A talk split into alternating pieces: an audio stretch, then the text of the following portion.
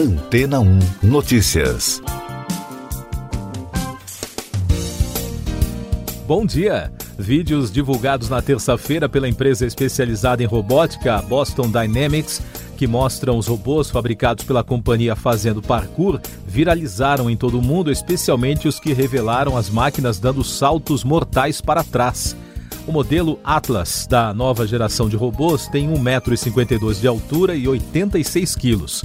O detalhe observado pelos especialistas em robótica é a evolução das máquinas que pela primeira vez foram apresentadas praticando a modalidade esportiva graças a um novo sistema hidráulico e motores elétricos alimentados por bateria para se mover com a ajuda de três computadores de bordo.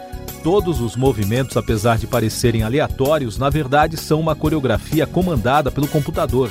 No entanto, existe uma segunda tecnologia para ensinar as máquinas a manter o equilíbrio quando algo inesperado acontece.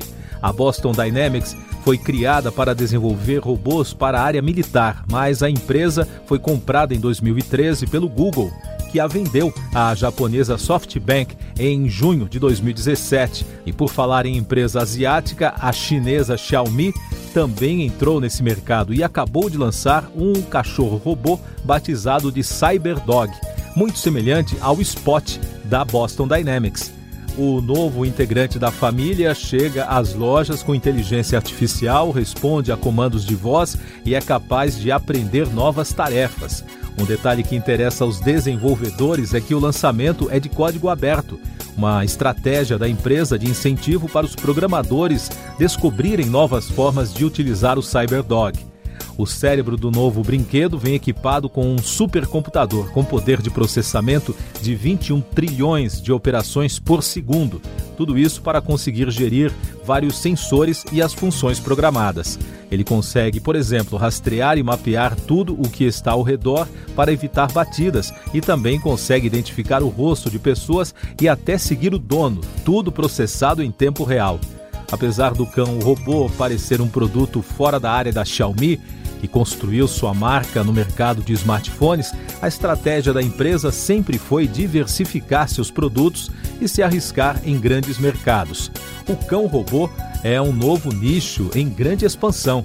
Isso porque o equipamento consegue ir a lugares que os humanos não podem ir é o caso da exploração em outros planetas ou acessar e transmitir imagens de destroços de um desabamento em meio a um terremoto, além de chegar a cavernas, trabalhar em resgates, cumprir rotinas simples e trabalhar conectado com outros itens tecnológicos. A Boston Dynamics também já demonstrou como o seu cãozinho robô, o Spot, pode monitorar uma fábrica que trabalha com altas temperaturas, devidamente equipado com sensores de temperatura, câmeras térmicas e fazer a checagem de irregularidades. E daqui a pouco você vai ouvir no podcast Antena ou Notícias. Câmara aprova PEC da reforma eleitoral com a volta das coligações. PGR diz não ver crime de Bolsonaro por aglomeração e falta de máscara em eventos. Braga Neto rebate acusações da CPI da Covid contra militares. A Câmara dos Deputados aprovou na noite de terça-feira a PEC, a proposta de emenda constitucional da reforma eleitoral em segundo turno. Agora o texto segue para análise em dois turnos do Senado Federal antes da sanção presidencial. A proposta trouxe a volta das coligações partidárias para as eleições de 2022, quatro anos depois de ser eliminada na reforma de 2017. A Procuradoria-Geral da República concluiu que o presidente Jair Bolsonaro não cometeu nada de errado ao aparecer sem máscara em eventos públicos. Na análise feita com base em dois pareceres enviados ao Supremo Tribunal Federal, a subprocuradora-geral da República, Lindora Araújo, entendeu que não foi demonstrado crime por parte do presidente. O ministro da Defesa, Braga Neto, disse em audiência conjunta das comissões do Trabalho, das Relações Exteriores e de Fiscalização Financeira na Câmara dos Deputados que não condicionou a realização das eleições em 2022 à aprovação do voto impresso pelo Congresso. Ele também contestou que uma nota em resposta ao presidente da CPI da Covid-19 tenha sido desrespeitosa com os senadores. Essas e outras notícias você ouve aqui na Antena 1. Oferecimento Água Rocha Branca. Eu sou João Carlos Santana e você está ouvindo o podcast Antena 1 Notícias. Informações sobre a CPI da Covid. O auditor do Tribunal de Contas da União, Alexandre Silva Marques, confirmou na terça-feira, em depoimento à comissão, que havia preparado um documento preliminar para discutir se o número de mortes pela doença no país havia sido supernotificado. Ele disse ainda que o presidente Bolsonaro recebeu o documento e acabou divulgando. Depois de cancelar a cariação entre o ministro Onyx Lorenzoni, do Trabalho e Previdência, e o deputado federal Luiz Miranda, líder do governo na Câmara, a comissão ouve hoje o advogado Túlio Silveira, da Precisa Medicamentos, que atuou na intermediação entre o governo e o laboratório indiano Bharat Biotech para a compra de 20 milhões de doses da vacina Covaxin. O contrato é alvo de suspeitas pela CPI e pelo Ministério Público Federal. Mais destaques nacionais. 29 subprocuradores da República entraram com uma ação junto à Procuradoria no Distrito Federal contra o cantor Sérgio Reis. Na interpretação deles, o áudio do músico vazado chamando caminhoneiros para parar o país até que o Senado afaste os ministros do Supremo Tribunal Federal pode configurar crime de incitação à subversão da ordem e incitação ao crime. O Ministério da Defesa informou por meio de nota que não haverá desfile militar no dia 7 de setembro em razão da pandemia.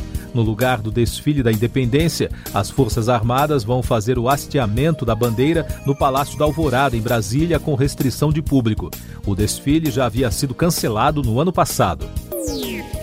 A crise no Afeganistão após o Talibã anunciar na terça-feira uma anistia geral em todo o país e pedir às mulheres que se juntem ao seu governo, Joseph Borrell, responsável pelas relações exteriores e política de segurança da União Europeia, afirmou após reunião com ministros da área dos 27 países membros do bloco que o Talibã ganhou a guerra e será necessário negociar com eles. Para o diplomata, estabelecer o diálogo com o grupo é a única forma de conseguir tirar do país de maneira segura afegãos e familiares que trabalhavam para os europeus, além de cidadãos europeus de diferentes missões e órgãos. Sobre a pandemia no mundo, na Nova Zelândia, a primeira-ministra Jacinda Ardern ordenou um bloqueio nacional na terça-feira após a notificação do primeiro caso de Covid desde fevereiro no país. Na Austrália, as cidades de Sydney e Melbourne permanecem fechadas, assim como todo o estado de Nova Gales do Sul. Além disso, a primeira-ministra deste estado, Gladys Berejiklian, anunciou a primeira grande epidemia em comunidades indígenas nativas que vivem isoladas. Destaques do noticiário econômico. A Câmara dos Deputados adiou mais uma vez na terça-feira a votação do projeto de reforma do imposto de renda. Por 390 votos a 99, os parlamentares aprovaram um requerimento para retirar a matéria da pauta. O ponto polêmico da proposta é a taxação dos dividendos, que atualmente são isentos de tributação. Na última quinta-feira, o presidente Arthur Lira havia adiado a discussão a pedido de líderes de partidos. Com influência do noticiário externo desfavorável ao mercado financeiro e preocupação dos investidores com o mercado interno, o Ibovespa não resistiu e emendou na terça-feira a segunda queda consecutiva, desta vez de 1,07%, no menor patamar em mais de quatro meses. O dólar também caiu 0,20%, cotado a R$ 5,27 na venda. Uma pesquisa da Economática indicou que o avanço da vacinação e a reabertura de economias pelo mundo impulsionaram uma forte alta nos lucros das empresas brasileiras na B3, a Bolsa de Valores de São Paulo. De acordo com o levantamento, as companhias não financeiras da Bolsa tiveram um crescimento de 1.615%, chegando a 157 bilhões de reais em valor de mercado, ante 9 bilhões do ano passado. O Conselho do Fundo de Garantia por Tempo de Serviço anunciou a distribuição de 8 bilhões 120 milhões de reais às contas de trabalhadores. O valor se refere a 96% do lucro do FGTS no ano passado, que foi de 8 bilhões e meio. O valor será depositado nas contas até o dia 31 deste mês.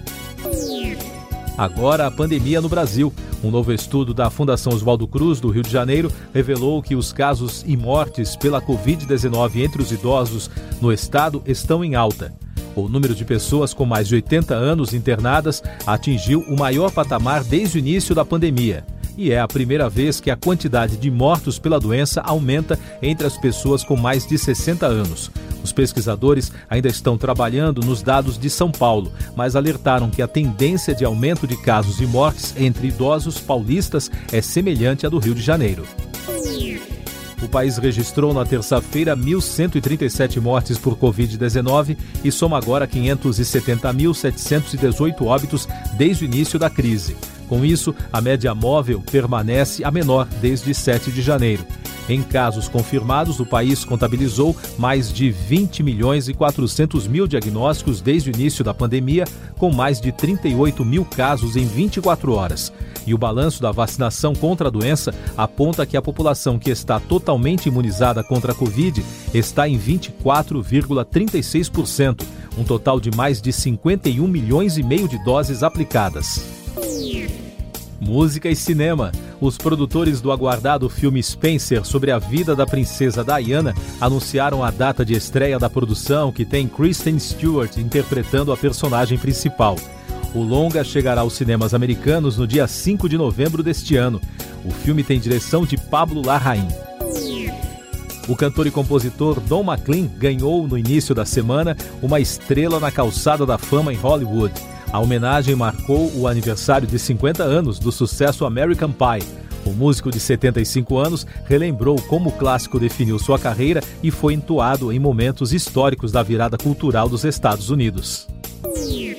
Último destaque de hoje do podcast Antena Notícias. A Índia está lançando um visto eletrônico de emergência para refugiados afegãos nesta quarta-feira.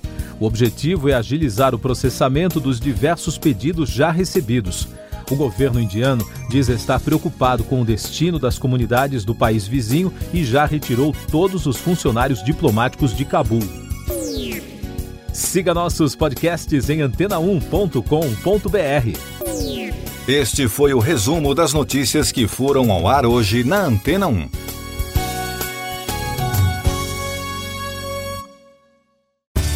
Depois de tanto conteúdo legal, que tal se hidratar com água rocha branca? O consumo regular de água durante o dia traz benefícios para a saúde, como, por exemplo, manter a pele bonita e hidratada. Rocha Branca, da fonte direto para sua casa.